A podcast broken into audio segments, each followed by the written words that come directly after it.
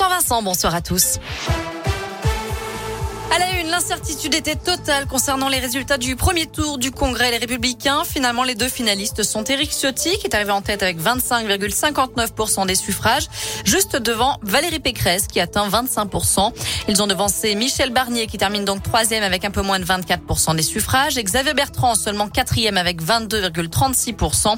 Philippe Juvin, lui, récolté que 3% des voix. On connaîtra le candidat Les Républicains samedi après-midi. Le ministre de la Santé avait averti la découverte du premier cas du variant Omicron n'est qu'une question d'heure. Et eh bien tout à l'heure, l'Agence régionale de santé d'Île-de-France a confirmé la présence d'un premier cas de variant en métropole. Un homme d'une soixantaine d'années non vacciné qui a été testé positif le 25 novembre au retour d'un voyage au Nigeria. Son épouse est elle aussi positive au Covid, tout comme une troisième personne. Et un deuxième cas du variant a par la suite été détecté dans le Haut-Rhin. Il s'agit cette fois d'une femme de retour d'un voyage en Afrique du Sud. Elle avait un schéma vaccinal complet.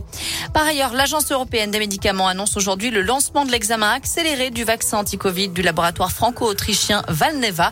La Commission européenne a conclu un accord allant jusqu'à 60 millions de doses d'ici à 2023. Retour dans la région et attention à la Stas avec cette grève prévue demain. Des perturbations sont annoncées sur les trois lignes de tram, même chose sur plusieurs lignes métropolitaines. Enfin, une douzaine de lignes seront complètement à l'arrêt. On vous a mis la liste complète sur Radescoop et pas d'assouplissement en vue à la SNCF malgré la cinquième vague d'épidémie. Le PDG du groupe Jean-Pierre Farandou a indiqué aujourd'hui qu'il n'envisageait pas pour le moment de donner la possibilité aux usagers d'annuler leur voyage moins de trois jours avant le départ. Une politique qui pourrait quand même évoluer.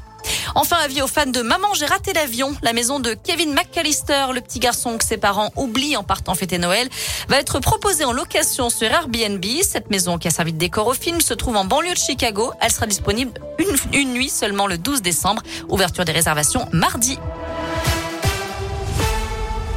Merci beaucoup Noémie.